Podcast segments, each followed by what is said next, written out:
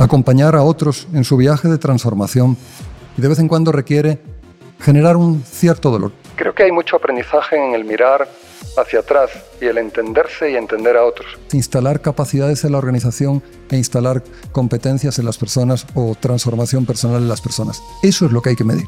Ser frágil también tiene la posibilidad de transformar. Esas pasiones hay que movilizarlas y orientarlas hacia lo bueno, hacia lo verdadero, hacia lo bello, pero luego hay que bajar las manos a los hechos concretos, a la transformación real.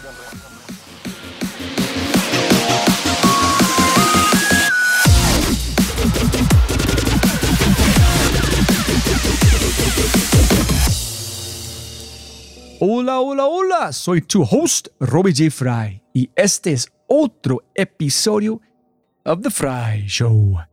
Este podcast es una celebración de personas que no aceptan la vida tal como es. La abrazan, la cambian, la mejoran y dejan su huella en ella. Hoy estamos celebrando a Álvaro González Alorda, co-founder de Emergap profesor en Headspring y autor de los libros Los próximos 30 años, The Talking Manager, Cabeza, Corazón y Manos. Uf, increíble. Y el último que acaba de publicar Riverview, su primera novela. Advertencia rápida para la audiencia antes de que continúes escuchando. Este es el tipo de podcast al que quieres prestar toda tu atención, toda, toda, porque podría abrir un agujero de gusano hacia tu transformación. Entonces, por favor, dale toda tu atención y quién sabe qué podrías descubrir al otro lado. Muy bien, muy bien. Entonces, al abismo vamos. Hay una expresión en inglés que dice, ahora puedo ver claramente o I can see clearly, said the blind man. O como dijo el hombre ciego, se refiere más a un sentimiento que a una visión. Es decir, es el vértigo que sientes después de tener una revelación radical, la revelación de una verdad o serie de verdades que siempre estuvieron allí. Solo que estaba ciego a la realidad. Entonces es como unas cachetadas, o boom, boom, boom revelación, revelación, revelación, así. Y así es exactamente como me sentí cuando leí el libro de Álvaro Cabeza, Corazón y Manos y cómo me sentí durante este podcast. Entonces, si estás en el mundo de los negocios, como mucha gente escuchando este podcast, por favor, por favor, por favor, lea el libro Cabeza, Corazón y Manos. Y si eres líder, este libro debería estar primero en tu lista. Realmente es un libro fantástico, maravilloso en todos los sentidos. Es fácil entender por qué en los últimos 15 años Álvaro ha transformado los corazones de personas en más de 100 empresas en 30 países. Es verdaderamente un ser humano mágico Espero que en las profundidades de esta conversación encuentres las preguntas que no te estabas haciendo, las revelaciones de lo oculto y lo más importante, des el primer paso hacia tu propia transformación. Con ese dicho te presento episodio 257, cabeza, corazón y manos cómo acompañar en un viaje de transformación con el socio director de Emergap, el universalmente único Álvaro González Alorda.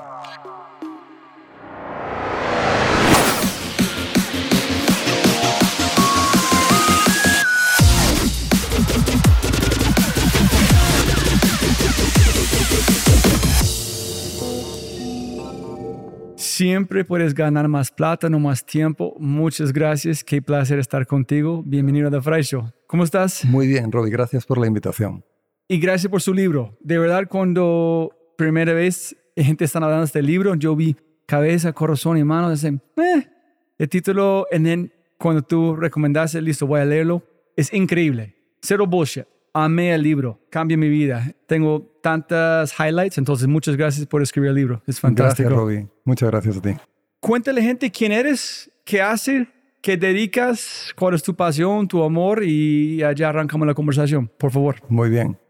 Álvaro González Alorda, soy socio director de Emergap, una consultora de transformación de organizaciones. En los últimos años hemos tenido el privilegio de acompañar a unas 100 empresas en 30 países en su proceso de transformación. Y lo más interesante es el descubrimiento de que la palanca más poderosa para movilizar la transformación de las organizaciones es contribuir a la transformación de las personas. Y eso fue un descubrimiento de hace unos 15 años y ahí empezamos a trabajar en un proceso en Emergap de acompañamiento de líderes de organizaciones. Digamos que ese es el trabajo que hago. También soy profesor en Headspring, es un joint venture entre el Financial Times Instituto de Empresa y profesor invitado de otras escuelas de negocio en Europa y en América. Y digamos que esa es mi actividad profesional. Listo. ¿Cuántos líderes has impactado? Si me preguntas en este viaje de transformación de estos años, pues que son ya unos 20 años acompañando empresas, en el fondo lo más importante es el acompañamiento de personas, de líderes. O sea, yo he tenido el privilegio inmenso y merecido de acompañar a unos 500 corazones, de asomarme a unos 500 corazones. Si yo tuviera que contarte lo que he visto en estos años en esos corazones, te diría que he visto con mucha frecuencia un perfil de personas que están en un estado de la vida que se podría llamar desesperanza. Y es una cierta desesperanza por acumulación de desafíos de transformación personal. Empiezo con el primero. Mucha gente no ha pensado cuál es su propósito de vida y viven alocados llenando su agenda de actividades, a veces sin saber a dónde van, podría ser que vayan hacia un precipicio. Así que el sentido de propósito no está en tanta gente. Hay mucha gente que no ha pensado cuál es su propósito en la vida para que estoy aquí. La segunda cosa que uno ve cuando se asoma a corazones es desequilibrio de vida. Hay muchas personas que tienen una vida muy rota porque no descansan, no hacen deporte, no cuidan su dieta, tienen una dieta intelectual muy pobre, una dieta intelectual de cantante de reggaetón tienen también una dimensión espiritual inexistente que no ilumina su vida. Y eso hace que la gente esté con muy poca energía y que tenga que recurrir a sustancias para estimularse. Entonces eso en el fondo son las 5D que en Emerga proponemos que son descanso, deporte, dieta, dieta intelectual, dimensión espiritual. Otro de los desafíos que uno ve en muchas personas son heridas no sanadas. Hay mucha gente que no ha experimentado el amor en su vida el amor en su familia o que ha experimentado el desprecio, la humillación, la ruptura, la pérdida. Y esas heridas que todos tenemos en el corazón no están sanadas. Siguen sangrando, de vez en cuando hay acontecimientos que las vuelven a hacer sangrar. Y son heridas muy antiguas, que no han tenido la ocasión de sanar a través de conversación, de terapia en algún caso, de, digamos, encontrarle un sentido a ese dolor inconsolable. Otra de las cosas que se ve en los corazones con mucha frecuencia son relaciones deterioradas. Personas que a lo mejor no se hablan con su padre desde hace 15 años. O que tienen conflictos abiertos con amigos, con colegas. Y eso es muy doloroso porque esta es la siguiente cosa. Es difícil encontrarse a personas que tengan muchos y buenos amigos. La gente tiene muy poquitos amigos, si los tiene. Recientemente, conversando con un líder de una organización que está pasando un momento personal muy difícil, le preguntaba cuántos amigos te están acompañando en este momento de tu vida. Y me decía con cierta decepción, uno y medio. O sea, ¿dónde están los amigos, verdad? Ahora que estoy viviendo esto, ¿dónde están esos amigos que me han acompañado a tantas fiestas, a tantos bailes, a tantos viajes, a tanta rumba, ¿dónde están ahora? Entonces se me ocurrió preguntarle, ¿y cuántos amigos estás acompañando tú en este momento de su vida, en sus cosas, en sus historias? Y la respuesta fue con la boca pequeña, a ninguno. La amistad es una cosa enormemente importante, lo decía Aristóteles. Un hombre puede estar casado con la mujer más buena, más inteligente y más hermosa del mundo. si no tiene amigos, desconoce qué es la felicidad humana. Ni siquiera la toca con los dedos. También valdría, por supuesto, para una mujer, ¿no? Pero es interesante lo que dice Kurt Cobain, cantante de Nirvana, que no es precisamente un filósofo, pero dice que un amigo es aquel que lo sabe todo sobre ti y aún así sigue siendo tu amigo. Un amigo es una cosa enormemente valiosa en la vida.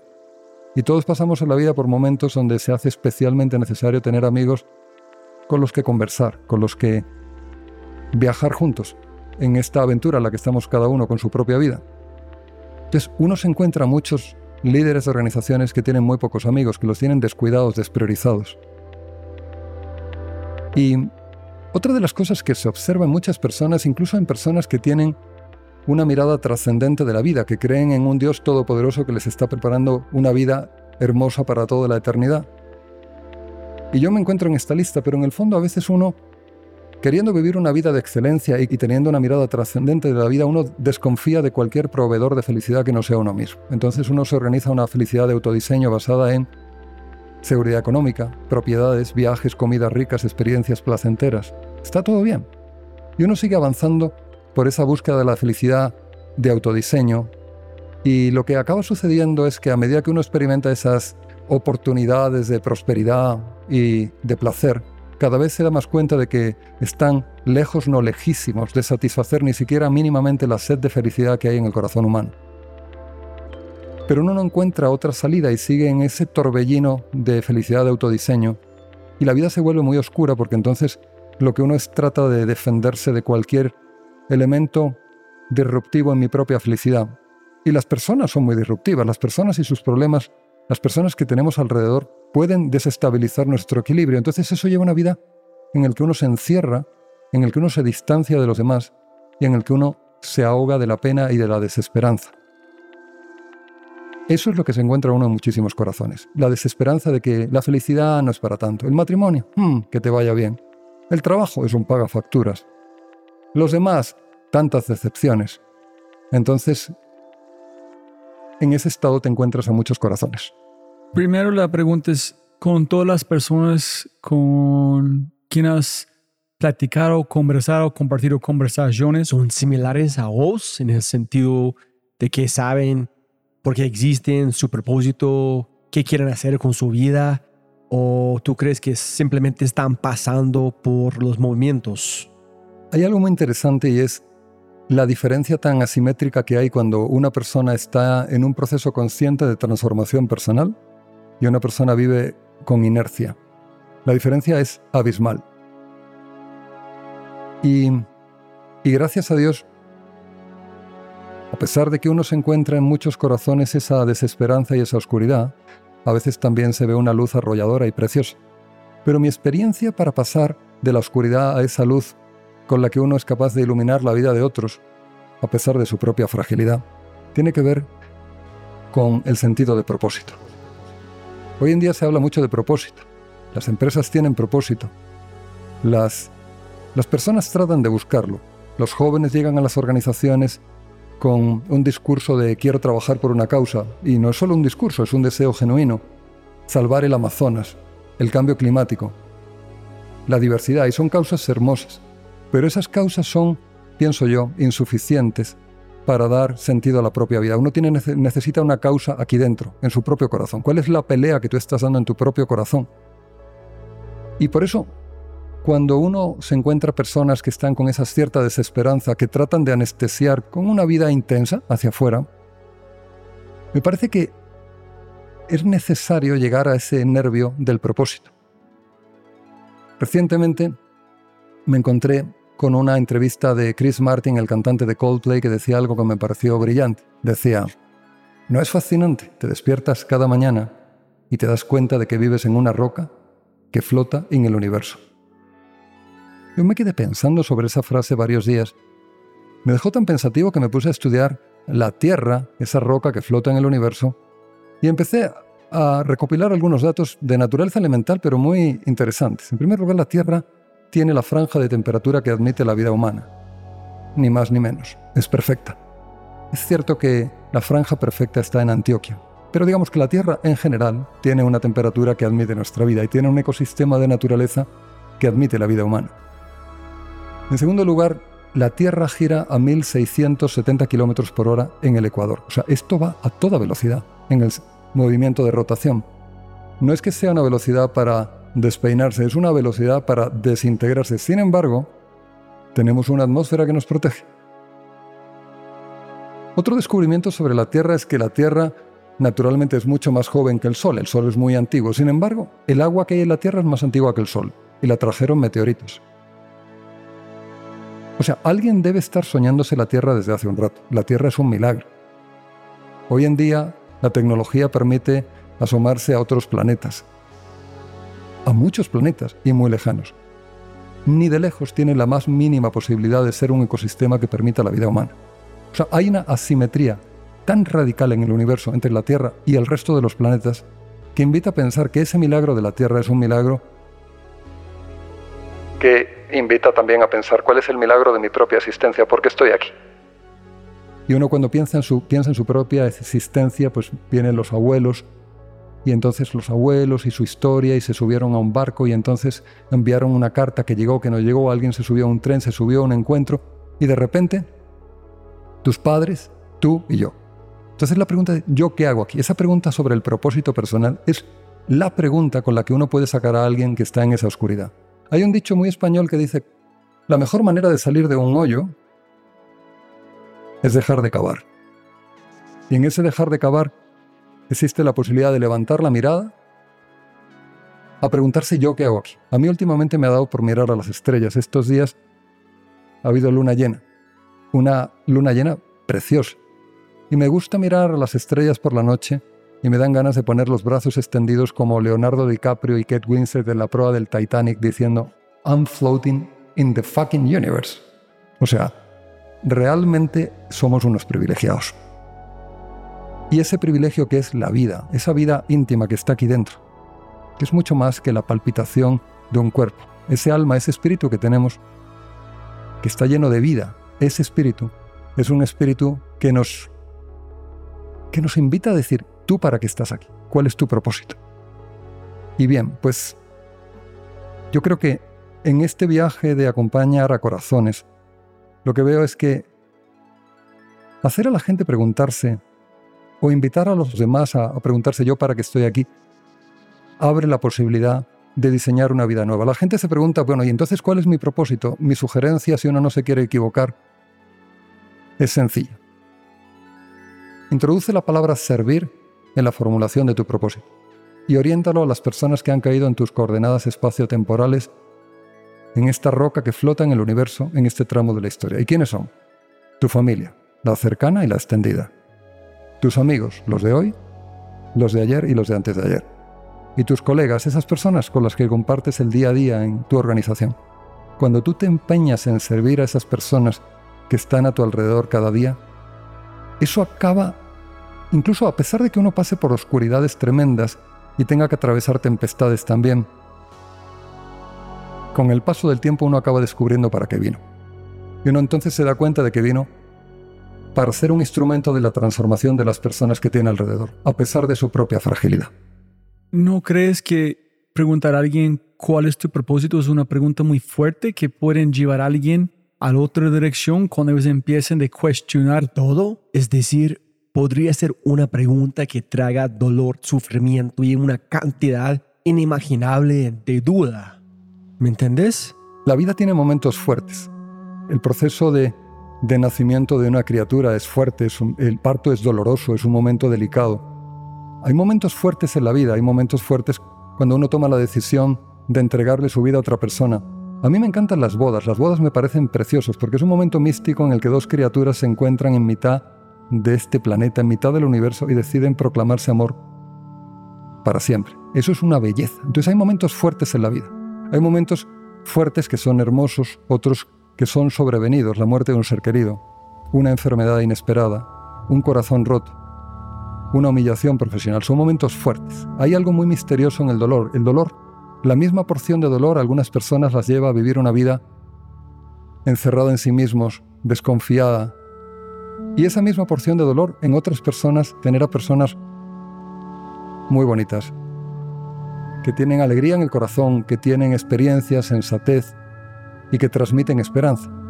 Pero hay algo muy misterioso en el dolor y, y creo que la labor de un líder tiene que ser también acompañar a otros en su viaje de transformación y de vez en cuando requiere generar un cierto dolor. No tiene por qué ser un dolor terrible, pero la transformación duele igual que ponerse a dieta, igual que hacer un programa de entrenamiento exigente. Y de vez en cuando hay preguntas sencillas que formuladas en el momento oportuno te sacuden como un vendaval y te piden una respuesta. Y en esa respuesta se abre la posibilidad de un crecimiento, de una transformación. Cuando uno incorpora esas, esos momentos de dolor de la vida, aunque hay también un tipo de dolor todavía más sutil y más arrollador, que es la experimentación de la propia fragilidad. Son esas dos tempestades del corazón humano, el dolor inconsolable, la propia fragilidad, esa fragilidad de, a pesar de que tengas unos valores hermosos y que quieras tener una vida de excelencia, a veces te comportas de una manera miserable y tú mismo te avergüenza de que no estás a la altura de tus valores. Y esa humillación interior de ser frágil también tiene la posibilidad de transformarnos, porque nos abre más a la necesidad del otro, nos abre de ese individualismo de estoy listo, soy un producto terminado, no necesito de los demás. Así que hay algo interesante en el dolor.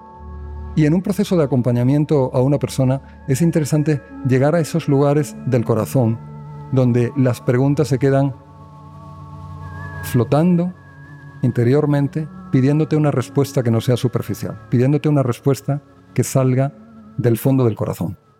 Yo tengo muchos dolores, muchas veces algo pasa en yo trato de buscar el hilo. Muchos yo puedo identificar de una y otros no tengo ni idea. Yo estoy pensando, ¿qué están allá al fondo que generó este dolor que tengo en ese momento? ¿Tú crees que es importante analizar tus dolores para transformar, para tener una conversación con ellos?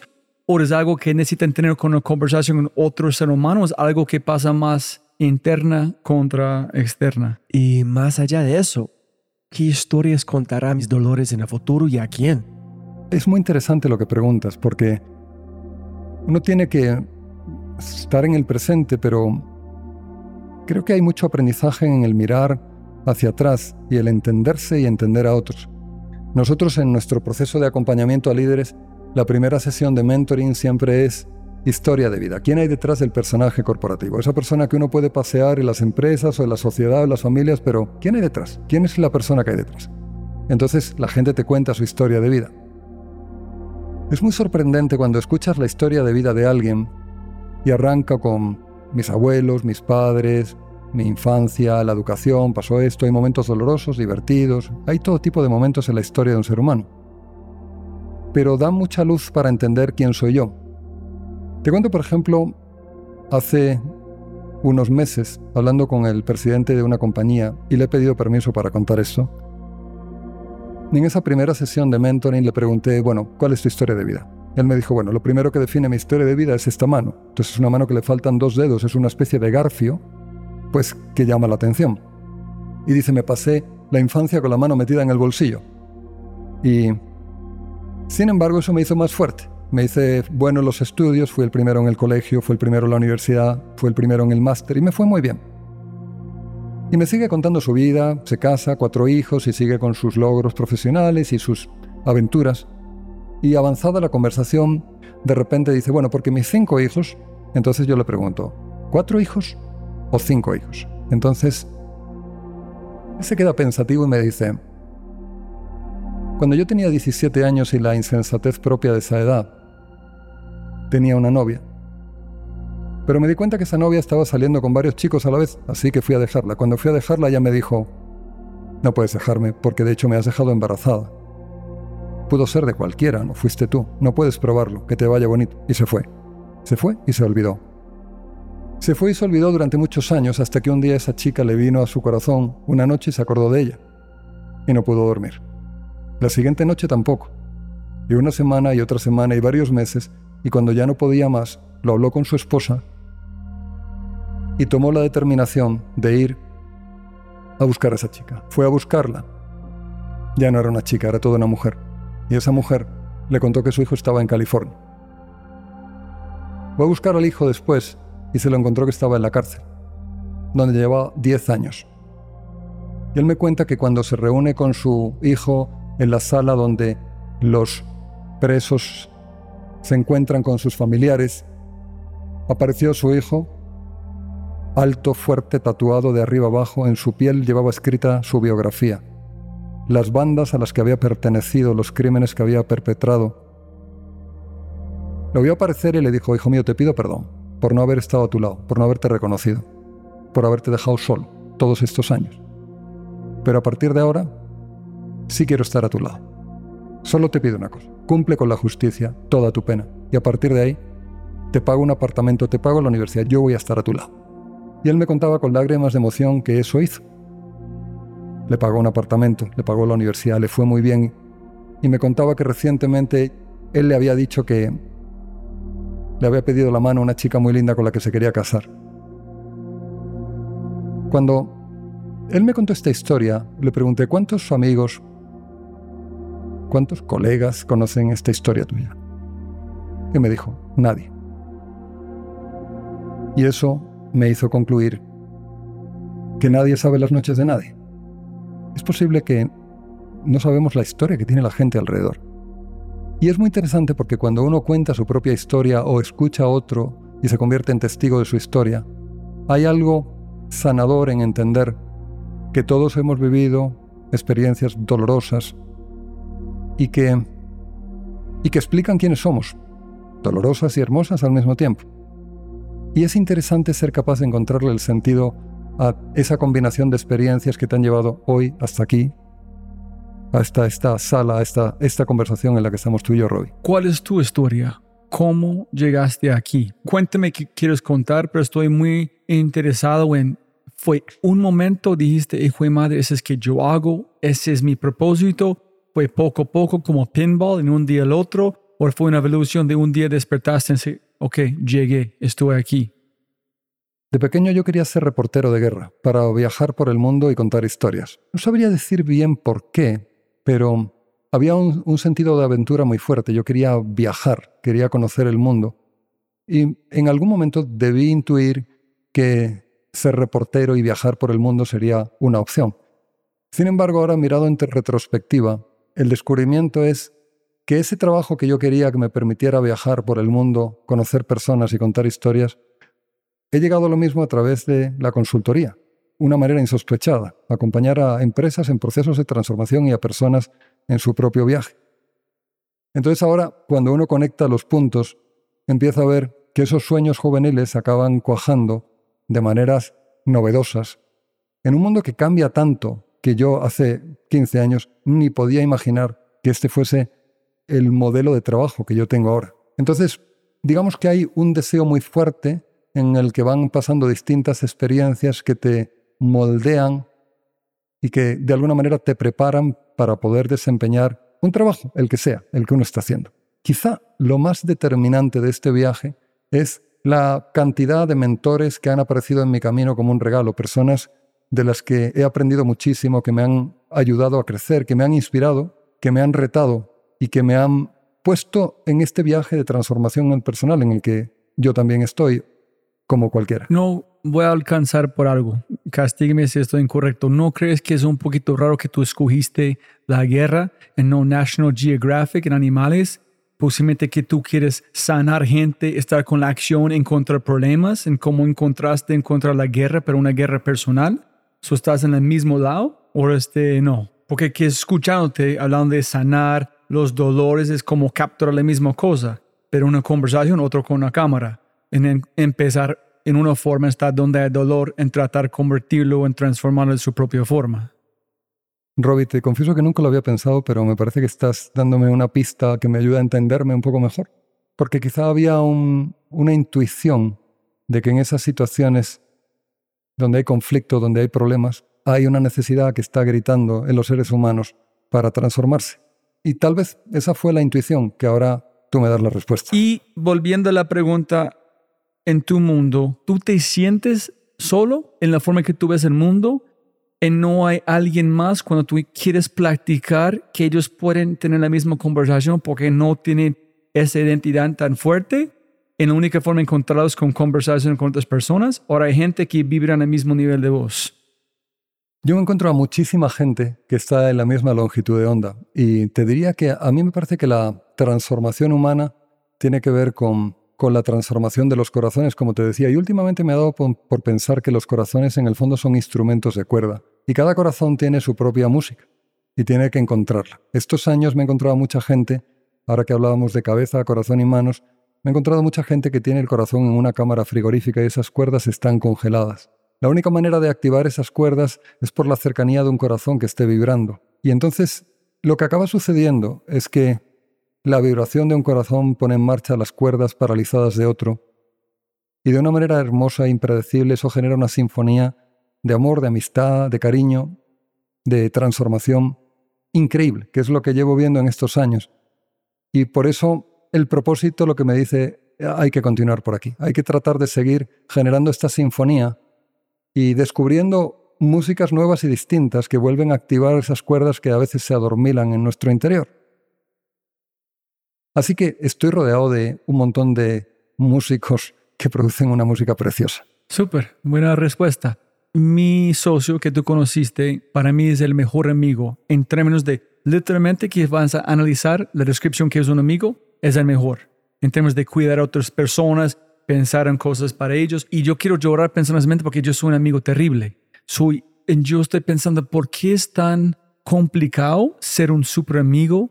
De recordar de cosas, de poner propósito, de cuidar a otro ser humano, de buscar en su cumpleaños, de cuidar. ¿Cómo estás si me necesitas? ¿Por qué tú crees que es tan complicado? ¿Porque somos muy selfish? ¿Tan consentidos? ¿Estamos atrapados en nuestros propios problemas? ¿Cuál es el problema de no ser un buen amigo?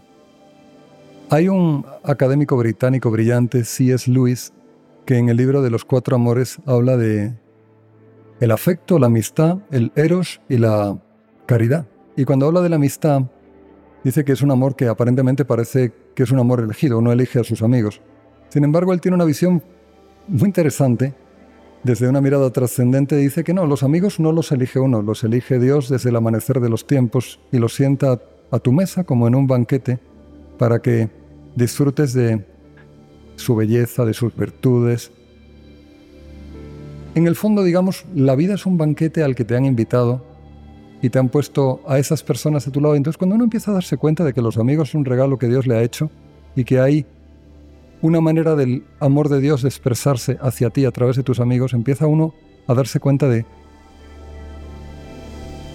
que Dios es muy grande y que a uno le quiere y que le quiere mucho y que está utilizando a otros para ser vehículo de su amor. O sea que en el fondo tenemos la posibilidad de ser co-creadores de nuevas formas de amar hacia los demás cuando dejamos que esa luz nos recorre.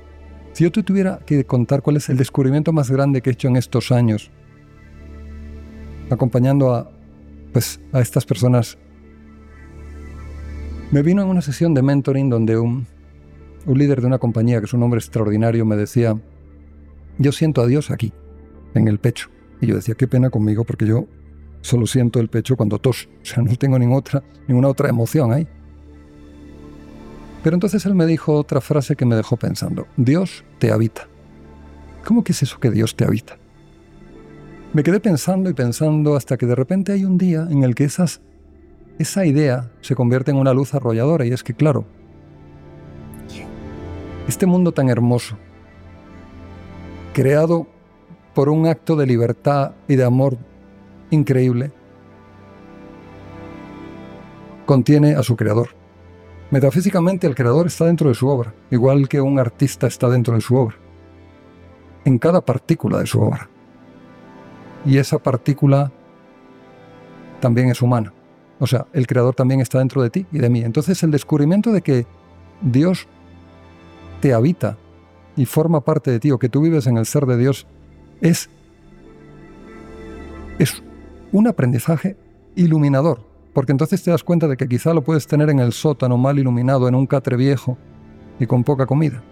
Y el gran descubrimiento espiritual es dejar que habite tu casa, todas las habitaciones y que camine descalzo. Entonces cuando tú entiendes que ese amor puede pasar por ti, te da un vértigo enorme porque te das cuenta de tu propia fragilidad y al mismo tiempo que tú puedes ser un vehículo de ese amor hacia otros.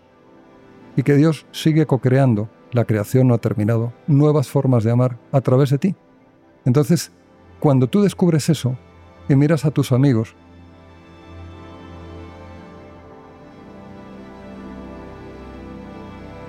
a uno le dan ganas de no dejarlos de lado, de estar con ellos y de garantizar que ese amor que podría expresárseles no quede encerrado en tu propio interior. Dos mensajes rápidos y de regreso al programa. Oye, si estás escuchando, espero que sea porque amas este podcast.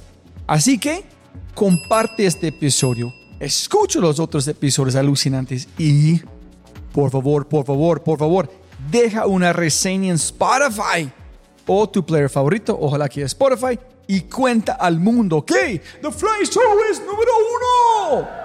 Y si no es así, castígame con tus comentarios para mejorar. Y un mensaje de nuestro sponsor, Quinto, Quinto, Quinto. 50% de los empleados dicen no tener tiempo para entrenarse.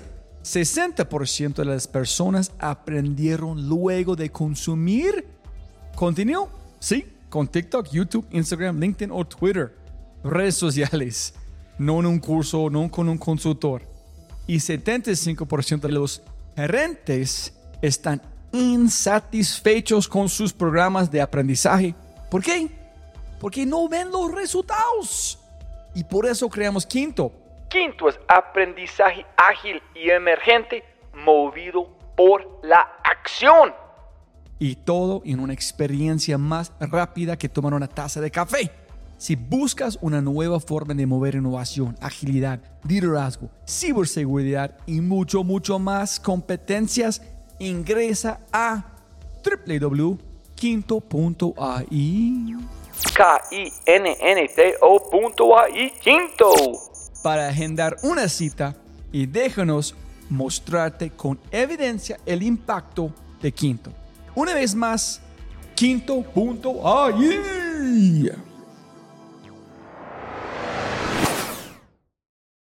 Con tus amigos, tú escoges, tú dices, estoy listo dar este amor y no dejar a esta persona solo ningún momento, ningún momento, o tú basado en su intuición escoges tus amigos, o tú tienes una conversación muy racional porque tú estás pasando tanto tiempo con muchas personas. Me imagino que hay muchos, yo quiero ser amigos con ellos, yo quiero cuidar, pero solamente tengo energía por una cantidad. O tú crees que no, tú puedes ser un, cualquier cantidad de amigos en dar el mismo nivel de amor, porque si alguien va a sufrir, porque si alguien está recibiendo, alguien más no. So, ¿Cómo es la forma de identificar quién merece tu amor, tu energía y cuándo?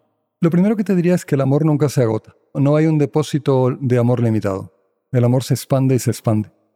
Y uno puede pensar, ¿cuántos amigos podría llegar a tener yo? A mí me sigue sorprendiendo porque la vida te va presentando nuevas oportunidades, nuevos amigos, entonces hay más amigos y cada vez hay más amigos.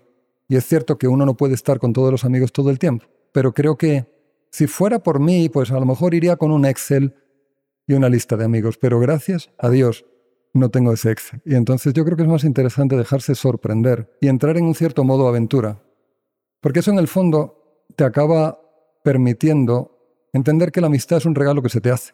Y para poder recibir ese regalo, uno no puede ir con la guardia alta, no puede ir protegiendo, digamos, blindándose hacia los demás. Entonces, eso es un acto de vulnerabilidad que te permite conectarte de una manera muy natural con más seres humanos. Y creo que hay algo muy hermoso en en la amistad, porque un amigo nuevo que entra en tu corazón te saca a ti otro poquito de dentro. O sea, lo peor es que lo único que haya en tu corazón seas tú mismo. Eso es lo peor. Es mucho más interesante tenerlo lleno de vida y de gentes. Entonces, siempre es mucho más interesante llamar a un amigo, conversar con él, tomarse una cerveza, salir de paseo, hacer cualquier actividad que quedarse solo mirando vídeos de Instagram. Listo.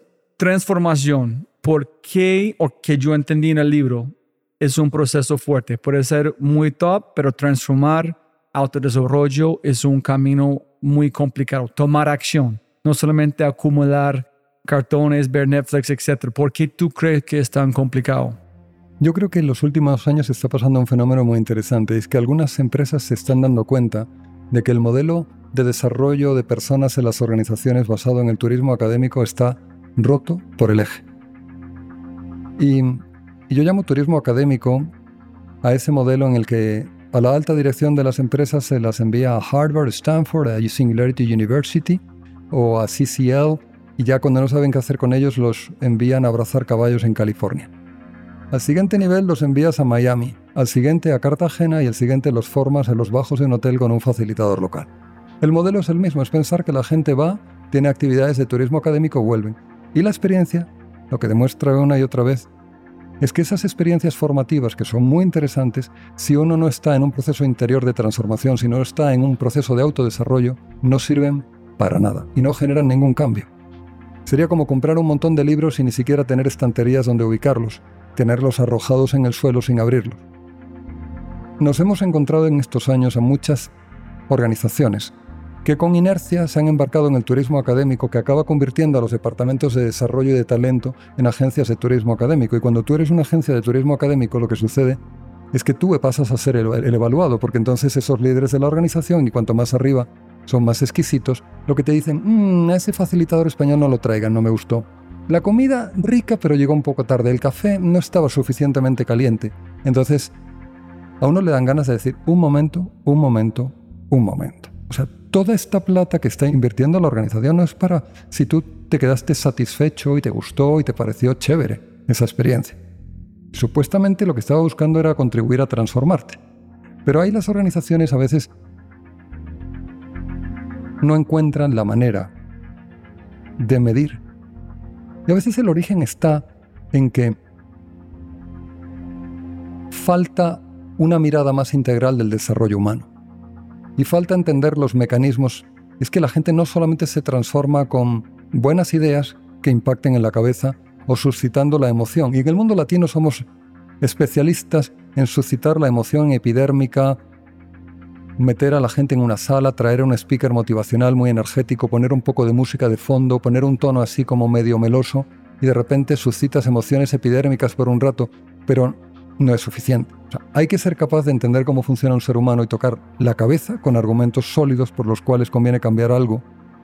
Hay que mover el corazón, ese lugar donde están las pasiones, pero no sencillamente agitar las pasiones y producir un poquito de emoción, sino ser capaz de movilizar esas pasiones, esas fuerzas arrolladoras que anidan en el corazón y que han conducido a algunas personas a convertir los crímenes más terribles y a otras a tener unas vidas hermosas, esas pasiones hay que movilizarlas y orientarlas hacia lo bueno, hacia lo verdadero, hacia lo bello. Pero luego hay que bajar las manos a los hechos concretos, a la transformación real. Ese dinamismo de cabeza, corazón y manos, si uno no lo vive personalmente, no tiene la capacidad de comunicárselo a otros y a veces uno se encuentra a líderes de organizaciones que no están en ese dinamismo. Entonces pueden tener unas teorías sobre liderazgo muy sofisticadas y de vez en cuando pueden hablar de una manera muy emocional a sus gentes. Pero su vida no arroja esa luz de alguien que se está esforzando para vivir de acuerdo a su propósito, para servir a los demás. Entonces encuentras esos corazones en los que están descuidados, no se cuidan, las 5 Ds, descanso, deporte, dieta, dieta intelectual, no se cuidan, ¿cómo van a poder cuidar de los demás? Entonces no se hacen cargo de las conversaciones pendientes que tienen en su vida, en sus familias, con sus amigos. Tienen unos hábitos de productividad muy pobres y se les hacen paisaje y viven con esa mediocridad de vivir en el WhatsApp y no entender las herramientas digitales más sofisticadas y ir de reunión en reunión, digamos, sin ser capaz de articular esos espacios de inteligencia colectiva de una manera más avanzada. Entonces viven en ese modelo con una vida muy ocupada y en el fondo tiene la excusa perfecta y es que su mediocridad y la manera de trabajar les lleva a trabajar mucho pero mal. Entonces no tengo tiempo para ocuparme de mí ni menos de los demás. Por eso lo que te diría es que hoy en día hay organizaciones que ya se han dado cuenta de que ese modelo no da más de sí. El turismo académico está roto por el eje. Y lo que están haciendo es hacer una apuesta muy fuerte por el autodesarrollo y devolver a cada persona su responsabilidad. Es que tú eres el responsable de tu autodesarrollo y como de líder de contribuir al desarrollo de tu equipo. Y eso no es una responsabilidad que se la puedas subcontratar a talento humano. Talento humano puede ser un gran partner, un facilitador y un articulador del proceso, pero tú eres el responsable. Y para eso los departamentos de talento humano tienen que tener la fuerza para dar ese mensaje a los líderes. Y a veces uno se encuentra en los departamentos de talento humano a personas que tienen un discurso muy emotivo sobre la transformación, pero que sus vidas no arrojan esa fuerza y esa luz para retar a los líderes de la organización a transformarse. Así como a la gente de operaciones se les pide eficiencia y a los comerciales se les pide resultados de venta, a los de talento humano habría que pedirles resultados en transformación de las personas, no encuestas de satisfacción a las actividades de turismo académico. Y claro, para entrar en ese mundo, la gente de talento humano, que a veces tienen un discurso de la empresa tiene que transformarse, pero los propios áreas de talento humano no se están transformando, siguen con el turismo académico. Por eso yo creo que es muy bonito ver esas organizaciones que de una manera, yo diría que muy avanzada, están diciendo, se acabó, ya basta, no más turismo académico. Vamos a apostar por el autodesarrollo, empezando por la alta dirección, empezando por el capitán del barco y por su equipo, por el presidente, los vicepresidentes y los gerentes y los líderes, y llegar a cada uno de los colaboradores instalando la capacidad de autodesarrollo como una capacidad estratégica en la organización. Cuando tú tienes a una organización en la que hay esa vida y esa cultura de autodesarrollo, entra un colaborador y a los pocos días le preguntan, oye, ¿cómo vas con tus cinco Ds? ¿Mis cinco que sí? Léete este libro. ¿O cómo vas con tus conversaciones pendientes? Entonces, la propia cultura moviliza a la gente y no es solo esto, sino es lo que pasa con ellos, con sus familias, con sus entornos. O sea, yo creo que hoy en día toca entender que las organizaciones son plataformas de transformación humana que pueden llegar a tener más impacto que las propias universidades y que los colegios, donde a veces el impacto no ha sido suficiente o incluso ha sido muy mediocre. Y existe la posibilidad con esa plataforma que es una organización de ayudar a las personas a crecer de una manera integral. Eso es una responsabilidad gigantesca que empieza en el autodesarrollo. Yo fui arquitecto, estudié en las mejores universidades de arquitectura y yo aprendí más de cómo ser un ser humano con Apple en cinco años, en cómo liderar en ser una buena persona que yo aprendí en cinco años. Boté mi plata en la basura con arquitectura, pero con Apple, que me pagaban, cambió mi vida. Como tú dijiste, el impacto fue exponencialmente más grande dentro de Apple de cualquier universidad. Nunca mis profesores preguntaban cómo estoy, salud, si estoy comiendo, porque no llega tiempo, me veo mal, porque no estoy durmiendo. Nunca. En Apple todo el tiempo. ¿Cómo vas? ¿Cómo está tu esposa? Todo el tiempo. Interesantísimo eso que dices. A veces las universidades tienen un discurso de propósito pues muy supuestamente inspiracional, pero uno de repente se da cuenta de que esas universidades, más que universidades, son institutos tecnológicos, porque una universidad es un lugar donde, aparte de estudiar contenido académico, ojalá que de primer nivel, yo diría que las dos actividades más transformadoras en una universidad son los libros que lees y las conversaciones que tienes. Y muchas veces te acercas a universidades donde no leen ni los profesores, tienen una dieta intelectual muy pobre y luego no hay conversaciones. Y no hay formato más transformador en una institución educativa o en el mundo que una conversación cara a cara.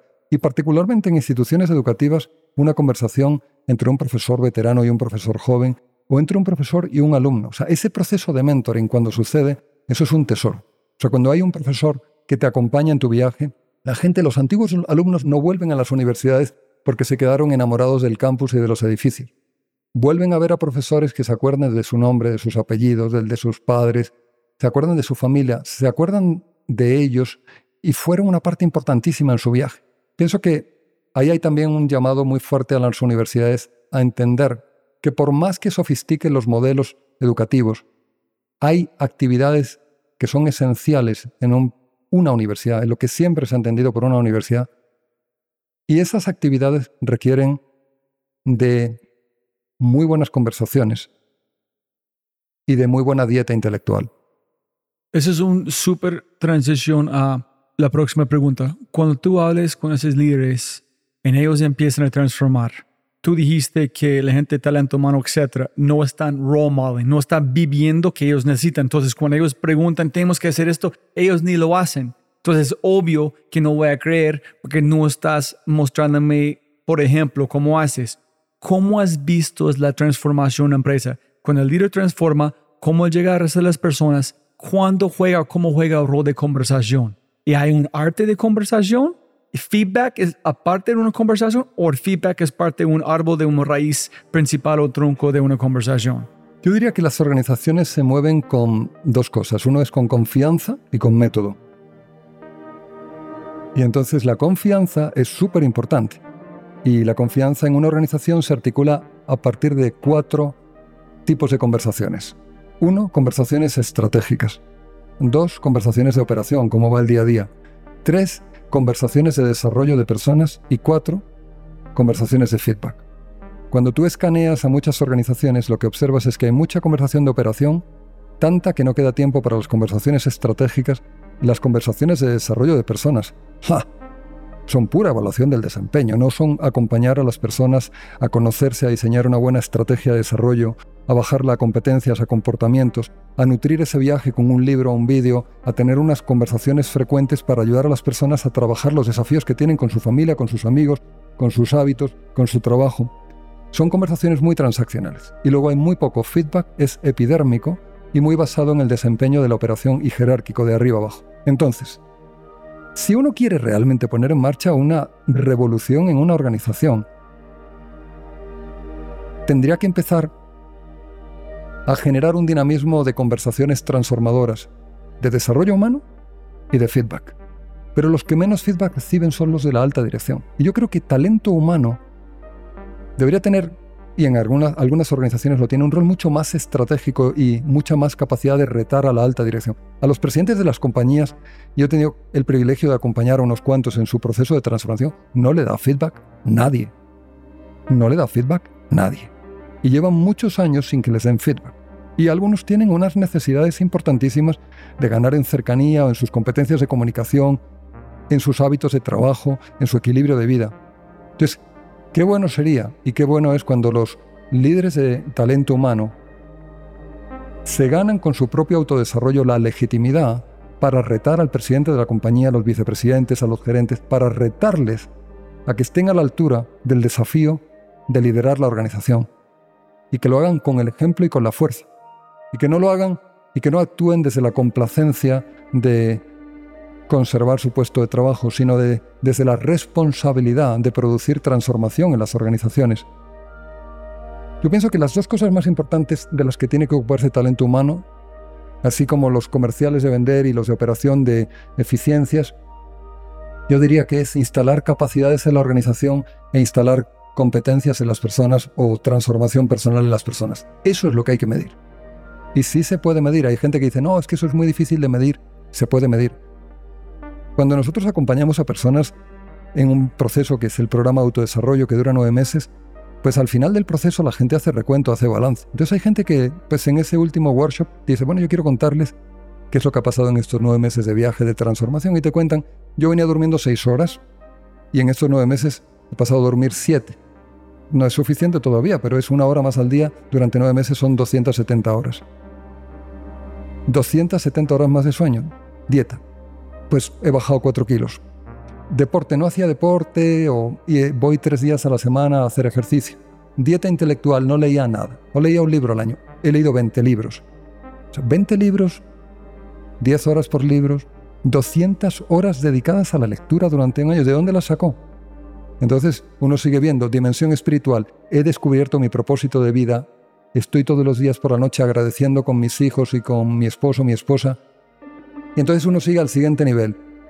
He tenido 27 conversaciones transformadoras en estos nueve meses. Tres conversaciones pendientes en la familia, seis conversaciones pendientes con mis amigos y el resto con mi equipo conversaciones muy profundas y pasas al siguiente nivel. Yo tenía unos hábitos de trabajo muy pobres, tomaba notas en papelujos sueltos, no entendía las herramientas digitales, vivía de WhatsApp en WhatsApp y ahora estoy entendiendo utilizar mejor las herramientas digitales, a ser más juicioso con el tiempo, a gestionar mejor las reuniones. He reducido un 25% el tiempo de reuniones porque he reducido un 25% el tiempo de mi carreta. Y eso también me ha desarrollado competencialmente, he desarrollado más capacidad de diagnóstico, de thinking, entonces estructuro mejor mi pensamiento, antes de abrir la boca escribo y, pienso lo que voy a decir. Y entonces he trabajado también en mis competencias de comunicación y he preparado seis sesiones que tenía con mi equipo muy bien tratando de utilizar técnicas de storytelling. Y he mejorado también en mi competencia de feedback y me he puesto a dar feedback a mis colegas de modo sistemático. Entonces, todo eso es súper medible. Eso es lo que pasa cuando alguien está en un proceso de transformación. Entonces, cuando tú le pones un proceso a la organización que produce estos cambios y multiplicas esto por mil colaboradores, diez mil, veinte mil colaboradores, treinta mil colaboradores, esto es una revolución, es una transformación gigantesca en la vida de esas personas, de sus familias y de la sociedad. Y cuando hay empresas que desde el propósito se toman en serio la transformación de las personas, empezando por la alta dirección, entonces el mundo cambia a mucha más velocidad.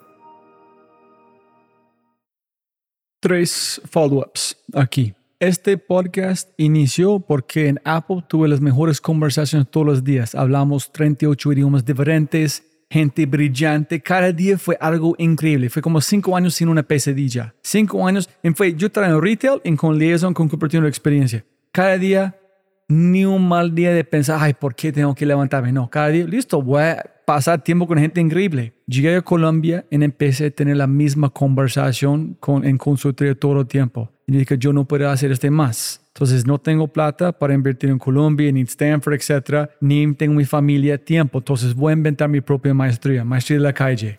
Para ser mis profesores, en preguntar que yo quiero preguntar, en compartir con el mundo. Entonces, ¿cuánto vale una aplicación a Stanford, etcétera? Una beca. Entonces, listo, estoy listo a invertir esto en mi educación. En este fue así 300 entrevistas. Entonces, no me voy con la pregunta, es, yo soy mejor padre, hijo, esposo, amigo, todo gracias a conversaciones con gente como vos. Yo no puedo parar porque esas conversaciones cambian mi vida. Entonces, yo creo que la conversación es donde arrancan todo.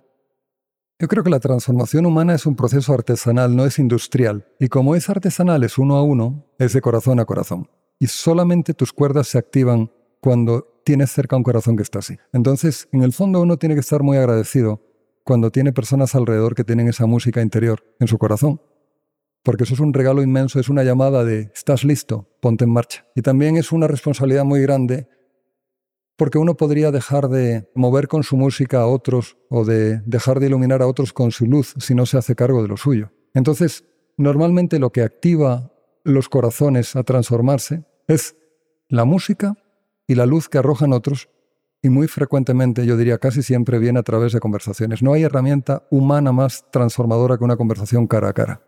Pero hoy en día tenemos la tendencia a escondernos detrás de un teclado y de una pantalla como francotiradores, enviando mensajes desde la distancia, y eso no hace más que romper relaciones, deteriorar amistades y familias. Entonces yo diría que la calidad de tu liderazgo depende de la calidad de tus conversaciones.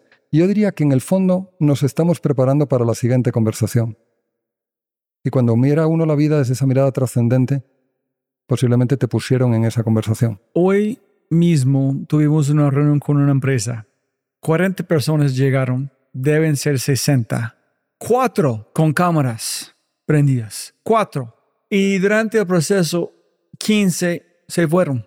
Y yo empecé a preguntar, what the fuck's the point? ¿Por qué llegas? ¿Cuál es el punto? yo puse en el chat, hey, yo a la energía muy plana, no sé qué está pasando, posiblemente con el cambio aquí con presidencia, etc. Y la muchacha respondió, sí, le tiene mucho trabajo, mucha demanda. Dice, pero si no van a cambiar ahorita, entonces ¿cuándo? Siempre hay una excusa. Yo pensé, hay un círculo muy peligroso que es, empieza a meter excusas en tú nunca puedes salir, en tú sigues en un proceso robótico, en siempre hay más presión, más fuerza. Entonces, no sé cómo lo ves este, que la gente con una reunión, con meetings, que la gente le encanta tener, no hay, una, no hay mucho respecto. ¿Cómo es tu percepción de reuniones, de comunicación? de hablar por hablar, ni comunicar, ni conversar. Antes decía que las conversaciones se mueven, se movilizan las organizaciones con confianza y con método. Y hay cuatro cosas que en el fondo uno tiene que saber hacer muy bien cuando está tratando de movilizar a otros en una organización. Uno, tienes que saber conversar. Otro, tienes que saber reunirte. Tres, tienes que saber comunicarte digitalmente. Y cuatro, tienes que saber delegar muy bien y empoderar. Entonces, esas son cuatro actividades que son muy básicas, pero muy importantes. A veces en los modelos de competencias que se pone a la alta dirección hay competencias muy rimbombantes, así como gestión de la complejidad en entornos bucas. Entonces este año les vamos... Es que se de pendejadas. O sea, esa gente necesita aprender a trabajar de entrada y necesita trabajar competencias muy sencillas como la cercanía, la confianza. Pero hay ese over-engineering de los áreas de talento, especialmente en empresas grandes, que parece que si no tienes un solucionador grande para un problema, pues no estás haciendo tu trabajo. Y a veces los solucionadores son muy sencillos. Entonces yo creo que hay una oportunidad muy grande en enseñar a la gente a trabajar mejor. Lo hemos visto en muchas organizaciones que hay actividades que son esenciales para articular la organización que se realizan de una manera muy mediocre. Por ejemplo, las reuniones. Muchas reuniones empiezan tarde, acaban tarde, no tienen una agenda, si la tienen no es realista, las reuniones son jefecéntricas, se montan reuniones para informar de cosas que podrían haber sido publicadas en una plataforma digital y consumida de manera sincrónica por la gente cuando tenga pues un tiempo. No hace falta que me cuentes un PowerPoint de 50 páginas, yo lo puedo leer y luego discutimos. Entonces, hay prácticas, hay gente que ni toma notas, hay, hay gente que hace multitasking, o sea, son herramientas supuestamente de inteligencia colectiva y acaban siendo instrumentos de tortura corporativa hace falta utilizar de una manera mucho más inteligente esos instrumentos que son las reuniones. Pero entonces nos vamos a las competencias. Si una persona tiene unas competencias de diagnóstico eh, o de, digamos, de, de pensamiento poco avanzadas, es difícil que produzca lucidez con su pensamiento y acaban echando carreta. Entonces alguien que echa carreta, que no tiene un pensamiento ordenado, pues acaba generando distorsión en las reuniones y todo es un poquito sistémico. Entonces, hay que enseñar a la gente a pensar bien. Hay cuatro actividades que son muy importantes en la vida y en particular en las organizaciones. Cuando tú ves a personas que tienen una comunicación de alto impacto y que es iluminadora y es clara y moviliza el corazón, normalmente lo que hay detrás es gente, uno, que lee mucho. Leer es una actividad súper importante para desarrollar la capacidad intelectual. Una persona que lee mucho literatura, libros de management, ensayos, libros de contenido espiritual, una persona que lee mucho tiene la posibilidad de escribir bien y escribir bien es domesticar el cerebro. Cada vez que estás peleando con un párrafo y pones un adverbio, un adjetivo, mueves la coma, subes una frase, todo eso es gimnasia mental para ordenar tu pensamiento, tu thinking. Es una persona que lee, que hace el ejercicio de escribir bien, por supuesto sin faltas de ortografía, estoy hablando de escribir con sentido, con brevedad, con precisión, con brillantez. Esa persona que lee, que escribe, tiene la posibilidad de tener un pensamiento más avanzado. Y ese pensamiento más avanzado que integra más dimensiones y que es capaz de hacer más sentido de la complejidad y de atar los cabos y de producir síntesis intelectual que ilumina, tiene también la posibilidad de comunicarse con brillantez.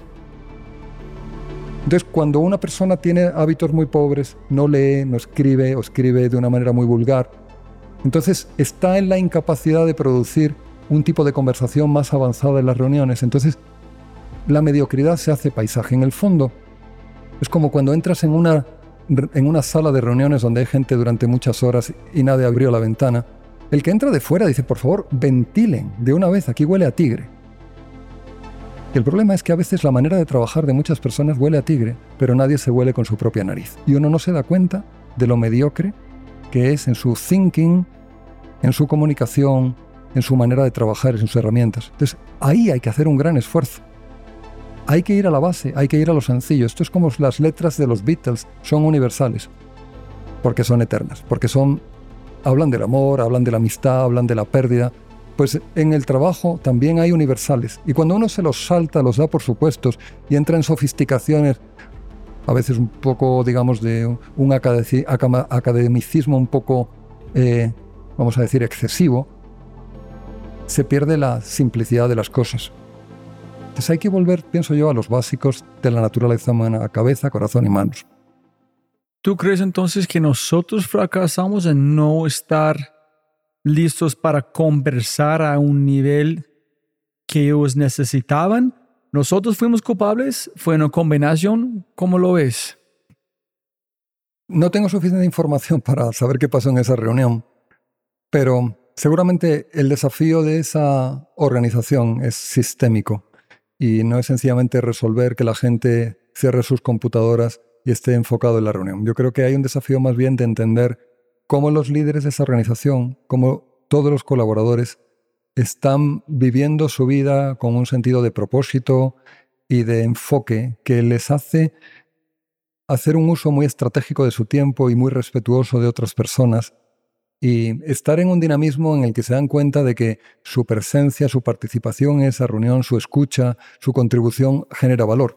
Y si no la generara, tendrían que tener la valentía de decir, tal vez esta reunión no debería producirse o no con esta metodología, o decir sencillamente yo no puedo asistir. Pero esa mediocridad de, sin más, convivir con reuniones ineficientes a las que sigo yendo y sigo desconectado, sin ponerse a transformar el ecosistema o ir a la raíz de los problemas de esa organización en su manera de trabajar, pues lo que revela es que no parece que sea un problema de esa reunión, parece que es un problema del dinamismo humano que hay en esa organización.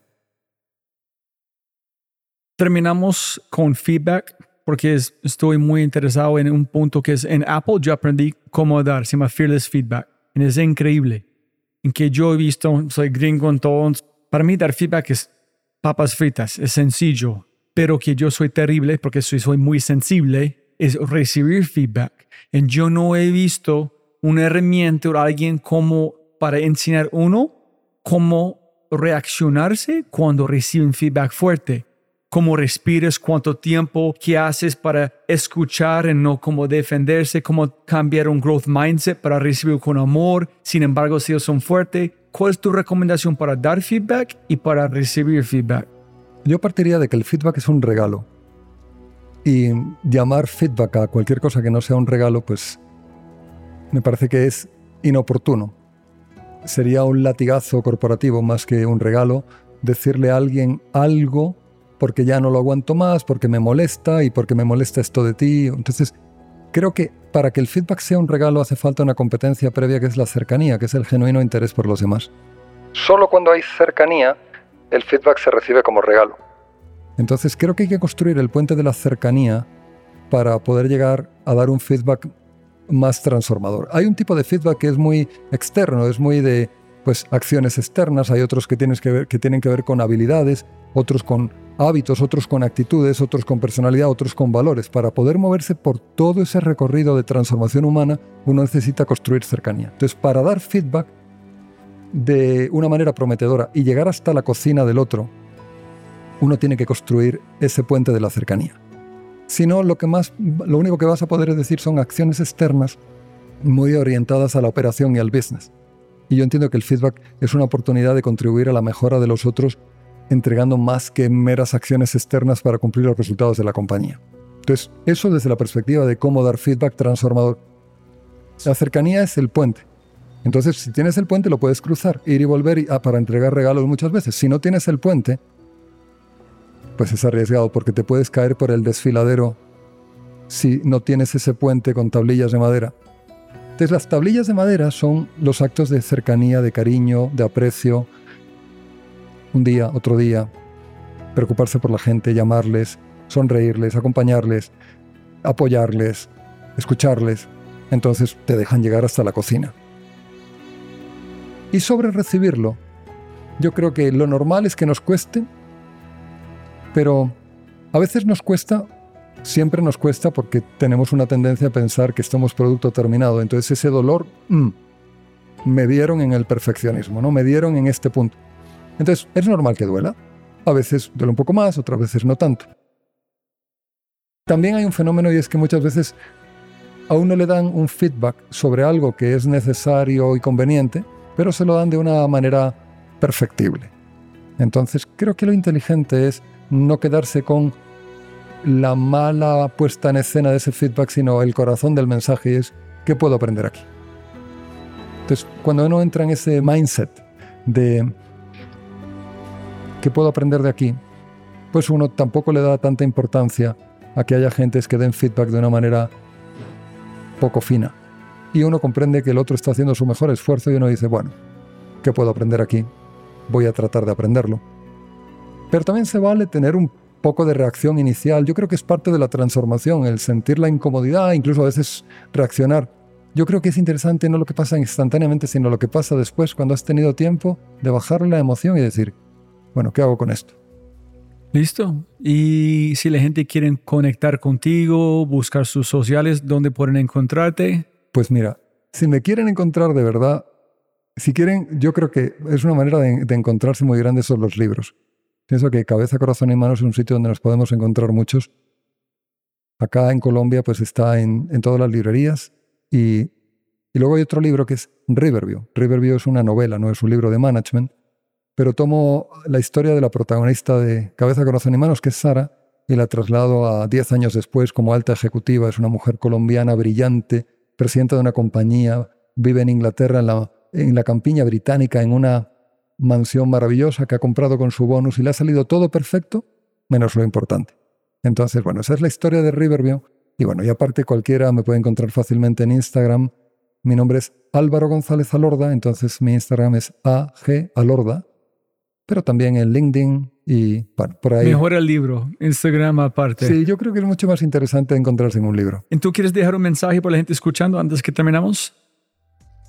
Yo diría a la gente que, que te escucha, Robbie, y que, y que aprecia que generes estas conversaciones. Si hemos llegado a este punto de la conversación y hay algo que por dentro se te haya movido, date la oportunidad de, de dejar que esa cuerda siga vibrando. Date la oportunidad de que suene la música y date la oportunidad de, de no pensar que es demasiado tarde para la transformación. No estás viejo, estamos muy jóvenes, sobre todo para los que tenemos esa visión trascendente de la vida y esperamos vivir toda la eternidad. Estamos muy jóvenes. Así que con esa juventud de corazón, si ves que hay algo en lo que puedes ocuparte para servir mejor a las personas que han caído en tus coordenadas espacio-temporales en esta roca que flota en el universo, Pon todo tu empeño, todo lo que sabes, todo lo que tienes, todo es un don, todo es un regalo. Pon todo eso al servicio de esas personas que no son otras que tu familia, la cercana y la extendida, tus amigos, los de hoy, los de ayer y los de antes ayer, y los colegas con los que tienes la oportunidad de trabajar cada día. Siempre puedes ganar más plata, no más tiempo. Muchas gracias por su tiempo. Gracias, Robbie. Como siempre, siempre puedes ganar más plata, pero no más tiempo. Muchas gracias por escuchar. De verdad, muchas gracias. Espero que hayas aprendido algo, te hayas inspirado y te sientas con ganas de hacer algo imposible. Pero antes de terminar, realmente me encantaría escuchar de ti. ¿Qué invitados quieres que invite? Si tienes alguna pregunta o sugerencia, cualquier cosa, por favor, por favor, déjame un mensaje aquí en Spotify o envíame un mensaje a través de mis redes sociales usando arroba Además, no olvides por favor escuchar nuestro otro podcast, Matamos Preguntas, tu contenido corto, de alta calidad y alta frecuencia. Todo para mejorar tu vida. Si disfrutaste este podcast, mira lo que las empresas están haciendo para llevar a su talento a tomar acciones pequeñas y obtener resultados grandes. Únete al Mindset Revolution. Ingresa a www.quinto.ai para probar Quinto gratis por una semana.